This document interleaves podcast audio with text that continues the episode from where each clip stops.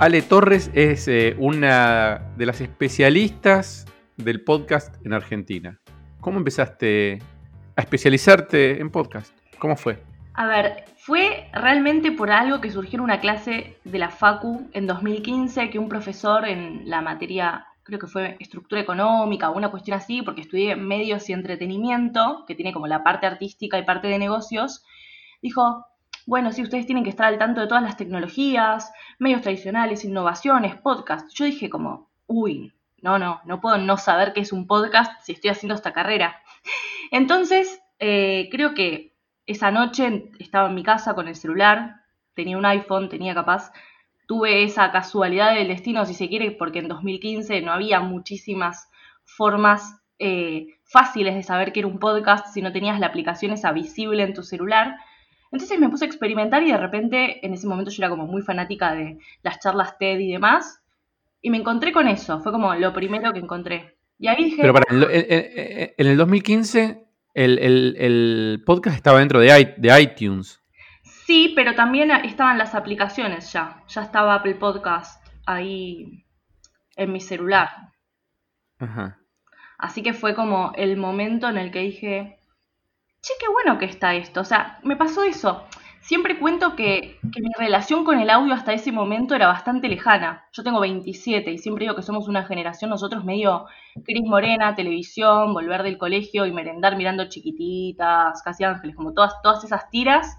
Y mi relación con la radio estaba muy ligada a lo musical eh, o a esos pequeños momentos donde capaz mi mamá me llevaba al colegio, ¿me entendés? Entonces capaz me reía un poco con Beto Casela que era gente con la que tal vez tenía una brecha muy, muy, muy larga para, para hablar en el mismo idioma, ¿no? No había gente adolescente que me hablase a mí en ese tiempo. Entonces, de repente, ya a los 23, 24, descubriendo los podcasts, fue como, che, qué bueno que está esto. Encuentro lo que quiero, o sea, era como también el despertar del consumo on demand, no solamente obvio del audio, sino también de, las series y todo lo que ya conocemos, de la música y demás. Entonces me gustó y dije, ¿qué pasa acá? ¿Qué, qué más hay? Y ahí fue como empecé a meterme en el podcasting. ¿Y después cómo avanzaste ahí? ¿Hiciste un podcast? ¿Empezaste a producir? ¿Cómo te moviste? Mira, hasta ahí como que me mantuve eh, experimentando a ver qué había y dije, ¿habrá alguien en Argentina haciendo esto? Y ahí me encuentro con un podcast de Luciano Banchero, que es uno de los podcasts que está oculto, pero algunos viejos oyentes recordamos que era algo sobre sobre pizza. No me acuerdo cómo se llamaba el nombre, era como el coso de la pizza, pero no tenía ese nombre.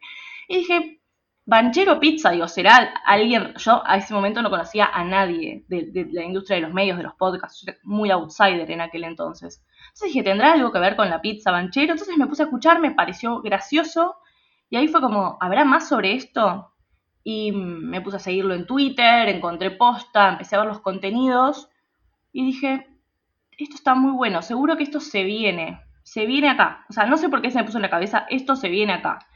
Y, y bueno, ahí dije, hay mucha tela para cortar acá. En ese momento, como te dije, estaba en la facultad y yo estaba organizando un evento que se hace que se llama la semana el día del entretenimiento que es donde no sé muchos productores o realizadores o emprendedores de medios van y capacitan a los alumnos dan charlas eh, talleres y demás entonces hablé con, el director, con su ayudante, su secretaria en ese momento y dije, tenemos que hablar de podcast. ¿Qué son los podcasts? Y ahí contar qué eran los podcasts, tratar de convencer que me dieran el sí. Me dijeron, dale, perfecto, hacemos la charla. Y bueno, terminé invitando a Luciano de Posta a la charla. Ahí como que empezó todo. Después me quedé como tan enganchada con eso, con todo, todo ese universo que había, que me puse a hacer como si fuera una especie de tesis muy, siempre muy nerd. O sea, yo siempre nerdeando. Eh, me puse a hacer como si fuera una especie de, ok, voy a escribir algunas ideas y se las voy a pasar porque tal vez les sirvan. No sé, fue como se me ocurrió, ¿eh? Y le dije, ¿te puedo pasar algunas ideas para posta? Le dije a Luciano, me dijo, sí, dale. Le terminé mandando 35 páginas con un montón de cosas, de juegos, de forma de llegar a la audiencia. Me acuerdo que en ese momento estaba muy enganchada con las neurociencias. Yo entonces había mandado como formas de generar contenidos para, para seguir como atrayendo más personas o fidelizar a las que ya estaban. En aquel momento todavía no se hablaba tantísimo, tantísimo de las redes sociales y todas estas cuestiones. Y, tiempo después em, terminé entrando a colaborar en Posta, que ahí estuve como dos años y medio, así que esa fue como mi escuela. Ale, ¿y hoy vivís de los podcasts? Mm, a ver, yo digo que son un... No, no, son mis 100%, serán mis 50%. Yo aparte tengo una agencia creativa, entonces es como... Sí, ponele que un 70% es mi agencia creativa y después el otro es, es el podcast. Ahí hago consultorías, ediciones, eh, me invitan a charlas, como que hoy estoy haciendo eso. Vamos a empezar por el principio, como, como quien diría. ¿Qué es lo necesario para hacer un podcast? Si alguien dice, yo tengo una idea, quiero hacer un podcast, me gustan los podcasts, ¿qué es lo primero que tiene que hacer una persona cuando quiere hacer un podcast? Primero realmente es como tratar de entender si, si a través del podcast uno puede expresar el contenido como realmente quiere, ¿no? Primero tratar de entender si este canal es el ideal para llegar a la persona de la forma que uno quiere abarcar la transmisión de ese contenido, ¿no? Después, por supuesto, tener una idea concreta, tener muchas ganas de compartirlo y tener constancia para, para, poder abarcar todo el proyecto, para poder desarrollarlo. O sea, para mí eso es lo primordial. Después cuestiones técnicas y demás se ven en función de cuál sea tu objetivo con el podcast.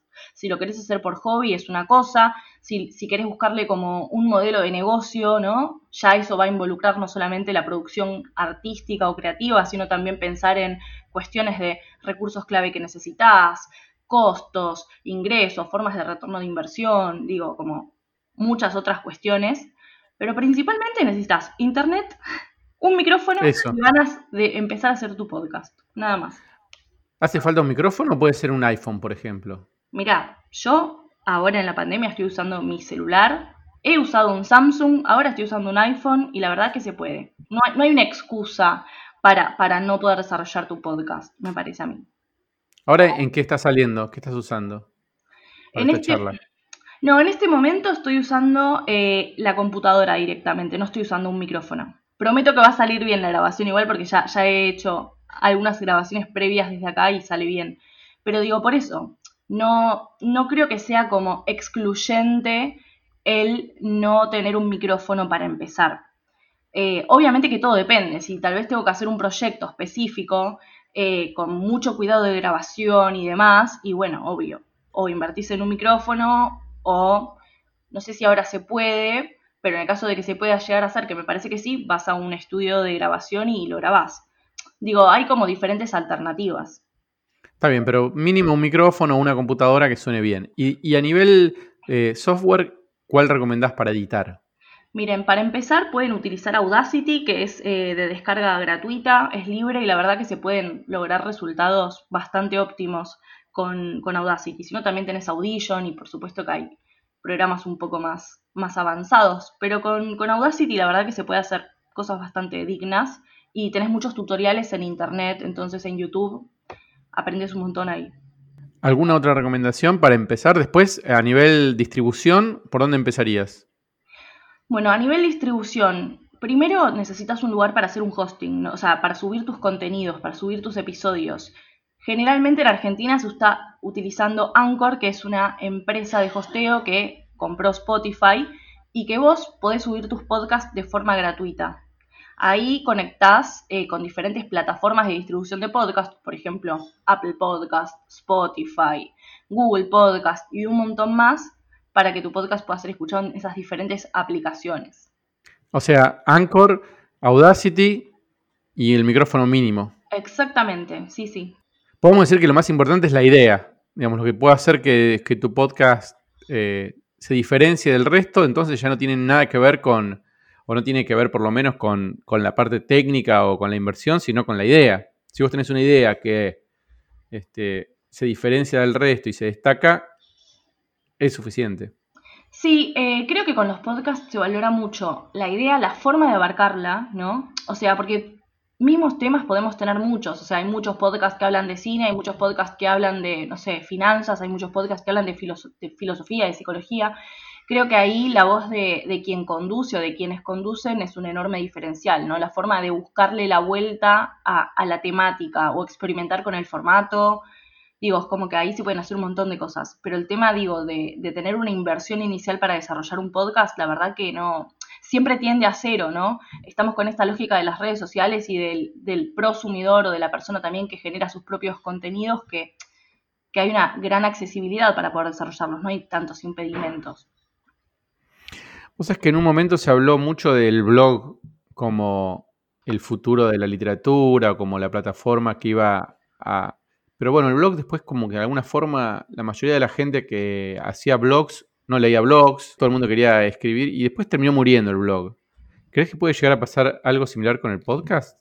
Eso es interesante lo que decís. De hecho, el blog y el podcast tienen un pasado en común, que es que antes el podcast no tenía nombre podcast, sino que se lo denominaba audioblogging, y es en donde capaz los bloggers que hablaban de temas especializados adjuntaban, si se quiere, pedacitos de audio donde desarrollaban sus notas, pero ya como con la voz intermediando. De ahí como que surge todo lo del podcasting en sí. Después, bueno, se profesionalizó con tal vez personas especialistas de radio y demás, pero, pero ahí como que tienen ese pasado en común. Y volviendo a tu pregunta, eh, a ver, como todo, es interesante lo que decís, no, no, creo que nunca lo había analizado anteriormente. Va a depender mucho de, de, lo que se genere con el podcast y el contenido. Si vos te fidelizás con un podcast y seguramente lo vas a poder seguir escuchando por mucho tiempo, ¿no?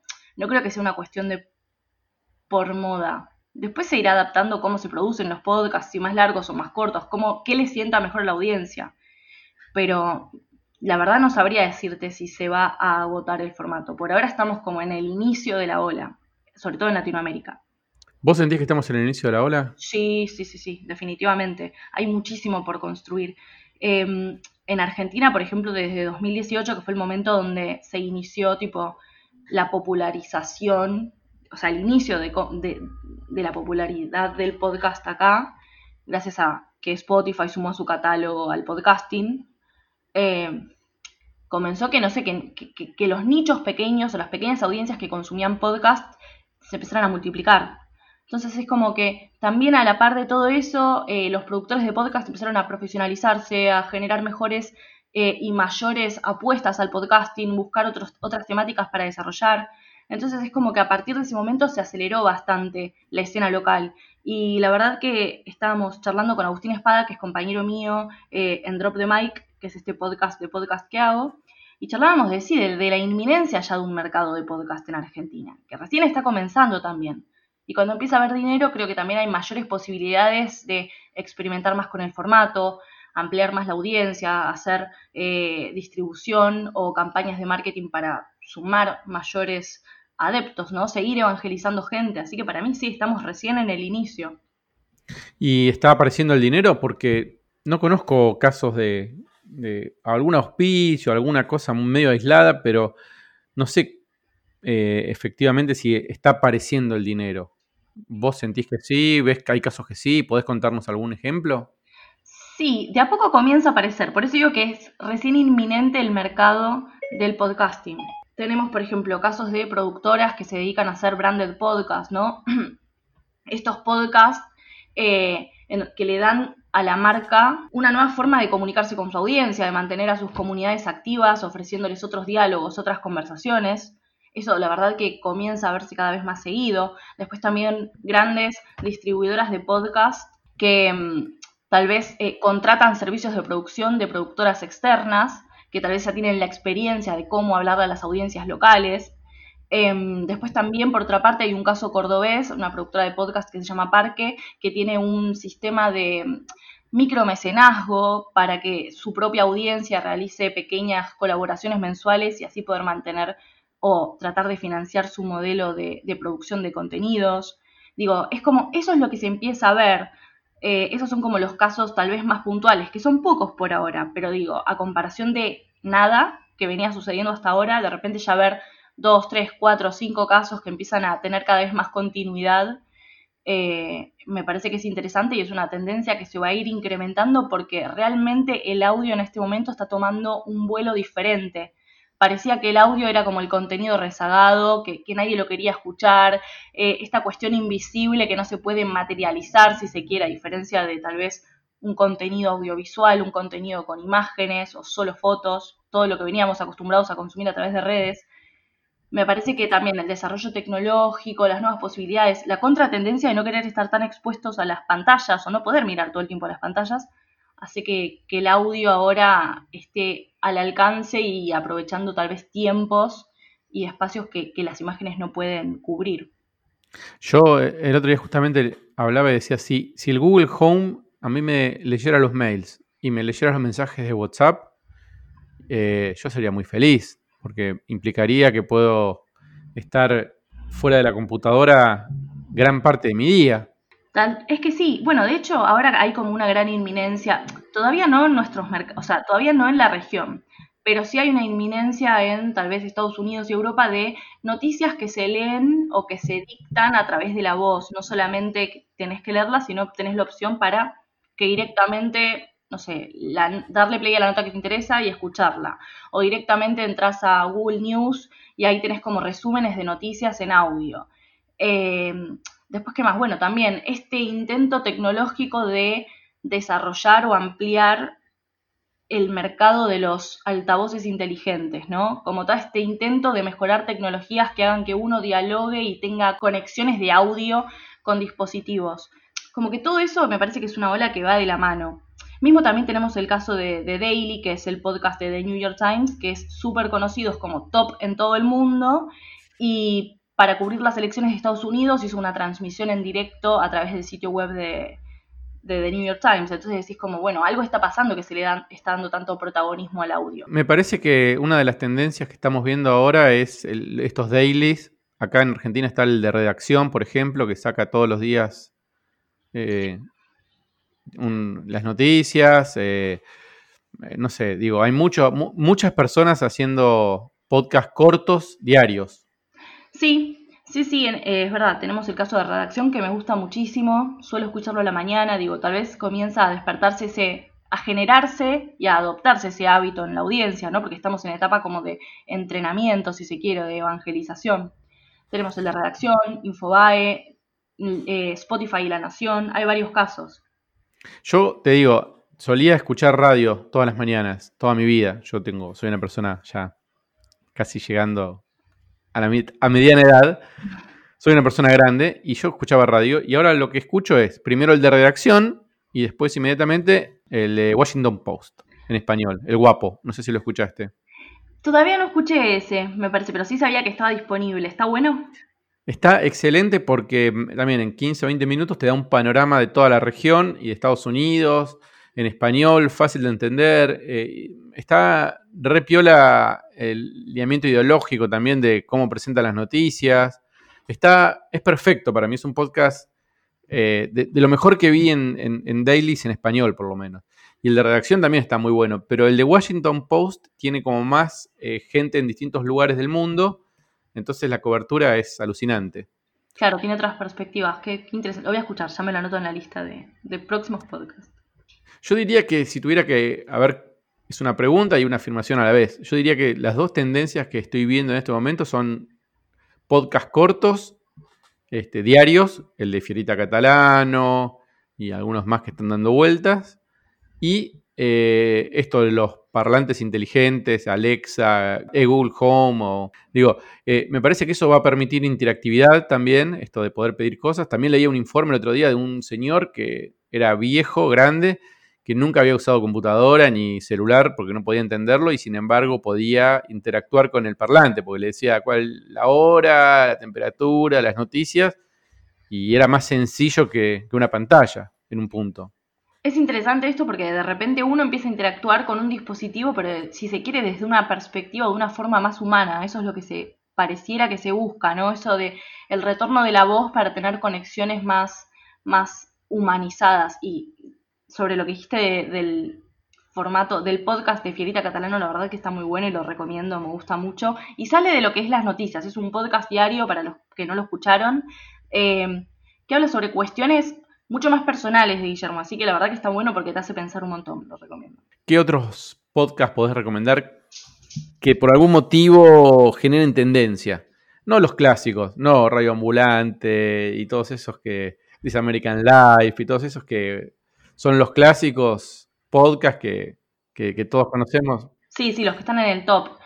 Eh, hace muy poquito acabo de escuchar, bueno, capaz que también es de una empresa grande, pero digo, el nuevo podcast que sacó Spotify Studios en Chile con una empresa, con una productora de allá, se llama Caso 63, es un podcast de ficción que mm, vamos a ver, digo, qué se empieza a producir a nivel ficción en América Latina, ¿no? Eh, pero este trata en particular de un viajero en el tiempo que se encuentra con una psiquiatra, porque a él lo internan en un, en un psiquiátrico y le empiezan a hacer sesiones y de repente la cosa se empieza como a intensificar, está muy buena. Así que ya las personas que están escuchando eh, tal vez este podcast pueden empezar a incursionar en lo que es la ficción, que está bueno también ese retorno, si se quiere, del radioteatro a, a los oídos y a, oídos jóvenes que tal vez no tuvieron la experiencia o la posibilidad de, escuchar este tipo de formatos. Así que Caso 63 es una recomendación. Sí, en, ficción acá también el de Fugas, ¿no? Eh, me parece que se cambió, puso la, elevó la vara, digamos.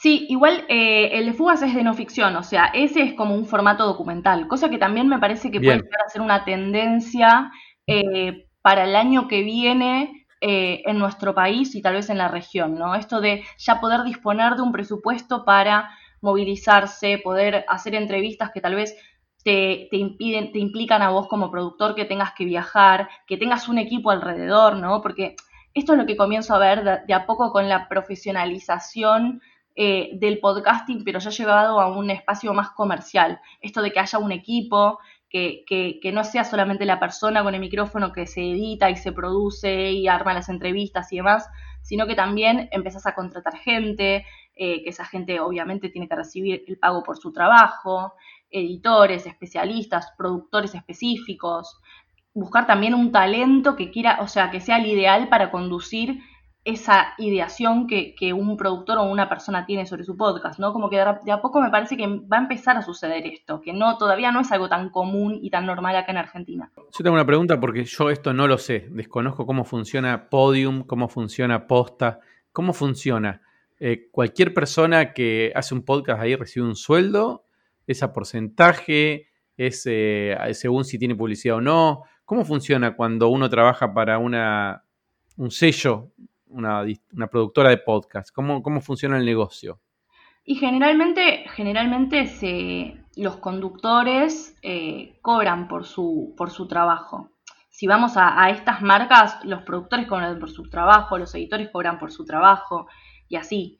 Em, después, por supuesto que hay todavía, eh, no sé, por ejemplo, hay productoras que, invierten tiempo y dinero en tratar de desarrollar su audiencia y luego modelos de ingreso. Em, en Podium, por supuesto que no, no hay problemas eh, de erogación económica porque pertenecen a un gran grupo de medios español, entonces ya es como, bueno, ya son empresas mucho más consolidadas, pero la respuesta a eso sí, sí, perciben un, un, fee. Spotify cobra suscripciones, o sea, yo pago a Spotify una cantidad de dinero, o bien eh, el que no paga tiene publicidad en su, en su cuando está reproduciendo una canción, le pasa una publicidad. O sea, Spotify siempre gana con los escuchas, con la gente que lo escucha. ¿sí? Sin embargo, te hace generar podcast para generar tiempo de los usuarios en línea, pero no te paga por ese contenido. ¿No hay ahí una relación un poco eh, extraña? ¿O si te paga y a mí yo no me entero? que yo sepa, a mí no me pagó jamás nada ni me mandó un reporte de nada, como si hace YouTube, por ejemplo. Sí, bueno, ese es, uno de los enormes temas de la monetización en el podcasting, ¿no? Ese de por qué a los realizadores musicales, a los artistas se le paga regalías, que eso igual obviamente digo, ¿no? Está perfecto, es lo que tiene que ser, pero ¿por qué a los productores de podcast no? Si uno como productor de podcast está otorgando eh, contenidos para que más personas eh, puedan pasar más tiempo en la plataforma. O sea, totalmente de acuerdo. Y ahí se despiertan como un montón de debates, ¿no? Porque con ese criterio es, nosotros como generadores de contenido en las redes sociales, ¿tendríamos también que cobrar dinero? La respuesta es, y sí, estamos generando contenidos, pero a su vez también es, y esta es como la, la otra visión de otras personas, esto de, bueno, sí, pero las plataformas te están dando una accesibilidad que vos de otra forma no tendrías. Entonces es como, pero YouTube, sin embargo, sí te paga. Entonces es como, y la verdad que es un camino muy, muy sinuoso, no hay una respuesta todavía a eso. Hay algunas plataformas igual que sí están empezando a hacer eh, pagos, por ejemplo Podimo, pero que, que, se está como eh, metiendo o empezando a penetrar el mercado europeo. Hay algunas plataformas ya que van por ese camino, pero Spotify precisamente no. Ahí hay como una doble cosa, ¿no? Digo esto de, me cobras como para escuchar, pero no me pagás para producir. Qué sé yo, las redes sociales no me cobra Facebook o no me, me, cobra con tiempo, con publicidad o qué sé yo, pero no me cobra una suscripción. Y, y sin embargo, bueno, qué sé yo, me parece que en redes sociales es más entendible, pero en esto donde no cualquiera puede subir un podcast, digamos, hay que seguir un procedimiento, eh, subir el archivo a Anchor, bla, bla, bla. No es tan sencillo como subir un posteo a una red social. Spotify, la verdad que para mí sí tendría que hacer algún tipo de derogación. Capaz que eso en un futuro cambie. De todas formas, eh, lo que te pasa con Spotify es que creo que el mercado argentino eh, hay una gran, gran proporción de personas que, que, paga Spotify, ¿no? Tiene la suscripción premium, pero también uno en Spotify tiene la opción de escuchar gratuitamente, aunque no disfrutando de todas las funcionalidades, pero uno, si no paga, tiene que escuchar la parte publicitaria de Spotify, ¿no? Diferentes cosas que, te pueden llegar a llegar a vos para que eso se financie. O sea, sí que hay una parte gratuita de Spotify. El tema es que creo que hay una enorme proporción de argentinos que estamos pagando la suscripción premium. Por eso digo, pero al escuchar publicidad también lo estás pagando. Digo, de alguna forma u otra siempre te lo cobran. Igual que las redes sociales. Lo que pasa es que en las redes sociales cualquier permitida norma puede subir una historia o puede subir un posteo. Un podcast requiere algún trabajo más y algún pensar mejor el contenido que uno va a subir. A eso voy. Esa es la diferencia, me parece. Yo creo también que capaz los productores de podcast hoy no tenemos tanto respaldo porque al ser un fenómeno tan nuevo, digo, vos ponete a pensar cuántas personas de las que hacen sus podcasts tienen sus podcasts registrados como autores, digo, como también capaz que no hay una regulación, no hay un marco eh, que haga que los, que los derechos de autor se protejan o los derechos de, creación, si no queremos hablar de derechos de autor, digo, porque cada país tiene su, su, su marco legal, el copyright, eh, capaz en Estados Unidos. Entonces es como, me parece que hay, todavía tiene que haber un enorme desarrollo en ese, en ese aspecto para que finalmente los productores de podcast podamos cobrar por, por lo que hacemos. Capaz que de, eso se, agarran estas empresas todavía. Sí, en general igual el podcast suele ser contenido bastante original. No, no, no, no sé si hay muchos casos de, de podcast que tomen contenidos de otros podcasts para, o de otros audios para armar sus podcasts. Pero bueno, no, la verdad es que no lo sé. Sí, no, no, no me refería igual a como agarrar contenidos de otros y meterlos, sino decía como, a ver, capaz que si, si nos ponemos a hacer como un paralelismo entre otras industrias culturales, por ejemplo el cine, la televisión, una serie, una película, una canción, todos esos contenidos están como sujetos a muchísimas cuestiones regulatorias. Todos tienen tipo eh, los derechos de autor, derechos de reproducción, no, sí, bueno, derechos de autor, la parte del derecho de la persona que hace la mezcla de sonido, bueno, hay como un montón de cuestiones, ¿no? En cambio en el podcast todavía eso está súper verde, ¿no? No hay como una envergadura, si se quiere, de, del contenido en general, todavía no es el común. ¿Por qué? Porque en el podcast hay empresas que están haciendo podcast y hay personas individuales que está, o personas independientes que hacen el podcast por hobby. Entonces digo, como que todavía falta muchísimo en cuanto a la evolución jurídica, si se quiere, de los contenidos, tal vez para que sea más clara la, forma de, de, que, de que tienen que respetar tu producción y tu contenido, porque alguien la hizo. Falta la parte del respeto por la creación. Te una pregunta mm, más terrenal. ¿Qué, ¿En qué plataforma escuchás podcast? Porque para mí es otro de los grandes problemas para el que quiere escuchar podcast. Spotify tiene ventajas y tiene algunas dificultades, Apple Podcast también, eh, Google Podcast también. ¿Cuál es la que vos elegís? Mira, yo la verdad que estoy en dos. Estoy en Spotify y en Apple Podcast. Apple Podcast por costumbre de años de escuchar podcast ahí y después Spotify porque dije, bueno, si todos los argentinos están consumiendo podcast en Spotify, tengo que entender la lógica y tengo que consumir a través de esa plataforma. Yo fue como por una cuestión de estrategia, después te acostumbras pero sí está difícil el tema de la descubribilidad de tus podcasts en todas las plataformas, es complejo. No solo eso, sino además de que se bajen y no, o no se bajen según lo que uno prefiera. A mí me pasaba o en Spotify me resulta incómodo porque eh, no me entero cuando salen nuevos episodios, no eh, estoy en la calle y si no los bajé, bueno, no hay problema, digamos, eh, gasto datos, pero por ahí alguna persona que tiene datos muy limitados se le complica esto de estar bajando o estar acordarse de cuando está, tiene wifi de bajarlos.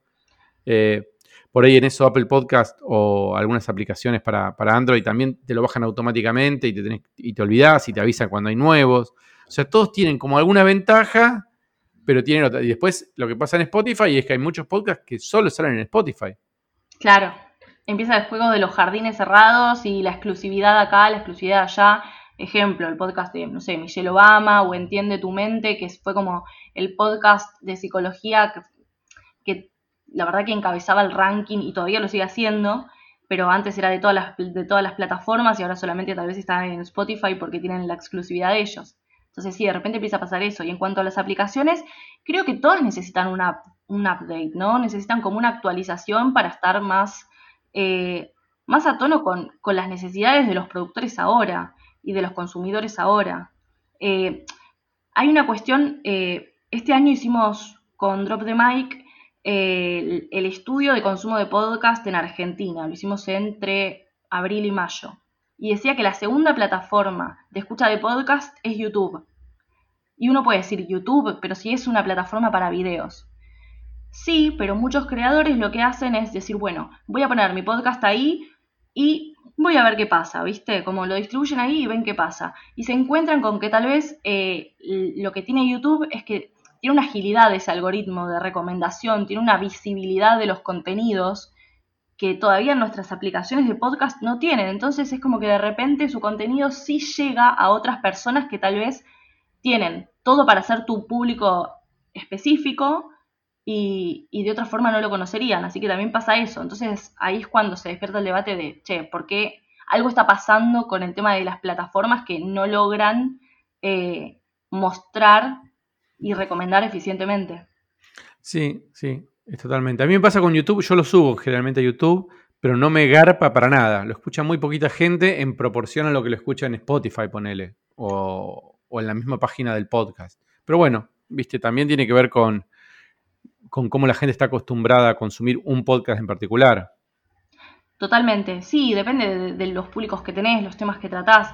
También cada podcast es un mundo, o sea, hay podcasts que, aunque Spotify sea la principal eh, plataforma de escucha hoy en Argentina, capaz que les va súper bien en otras plataformas. Entonces es como, también es como, como productores o como realizadores de podcast, es tratar de entender en dónde está nuestra audiencia, ¿no? Y cómo, cómo consumen, qué prefieren. Tenemos como esa tareita. Bueno, nos vamos con la última pregunta del episodio, que es el que escuchó este podcast se cebó y dice quiero hacer un podcast, ¿por dónde arranca? A ver, siempre la parte más importante para mí es, bueno, tenés una idea, no importa que sea la más original o la menos original, lo que importa, como dije antes, es cómo vas a abarcar ese tema y después, clave, agarrás y, yo por ejemplo agarro un cuadernito y digo, bueno, ¿qué temas se me ocurren que se pueden desprender de este tema principal? Cuando hago estos subtemas, ahí ya tengo los episodios, ¿no? Tengo un listado de, no sé, 10 episodios que pueden llegar a ser la primera temporada de mi podcast. Em, después pensás, bueno, ¿qué, cómo es la audiencia a la que yo me estoy eh, tratando de comunicar? ¿Son personas jóvenes? ¿Son personas más grandes? ¿En dónde consumen? ¿Qué tipo de tiempo me pueden dedicar? Tratar de imaginar los momentos de consumo del podcast, ¿no?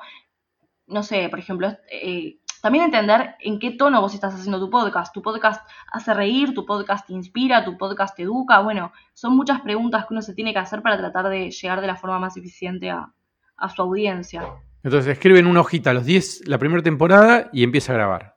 Sí, sí, sí, definitivamente. Y consejo, si lanzan el podcast, capaz, si, si no está muy ligado a la actualidad, o sea, por ejemplo, si tienes un podcast de noticias, no me escuches, pero digo, si tenés podcast con contenidos atemporales, que eso es una de las magias del podcasting, ¿no? Que se puedan escuchar siempre y que no venzan, eh, tenete tres grabados o cuatro grabados antes de lanzar el primer episodio. Así no corres con el día a día y no llego y no sé, si entrevistas a alguien capaz que justo no esa persona no puede y te cancela, no sé, por cualquier problema que haya es mejor tener un pequeño stock.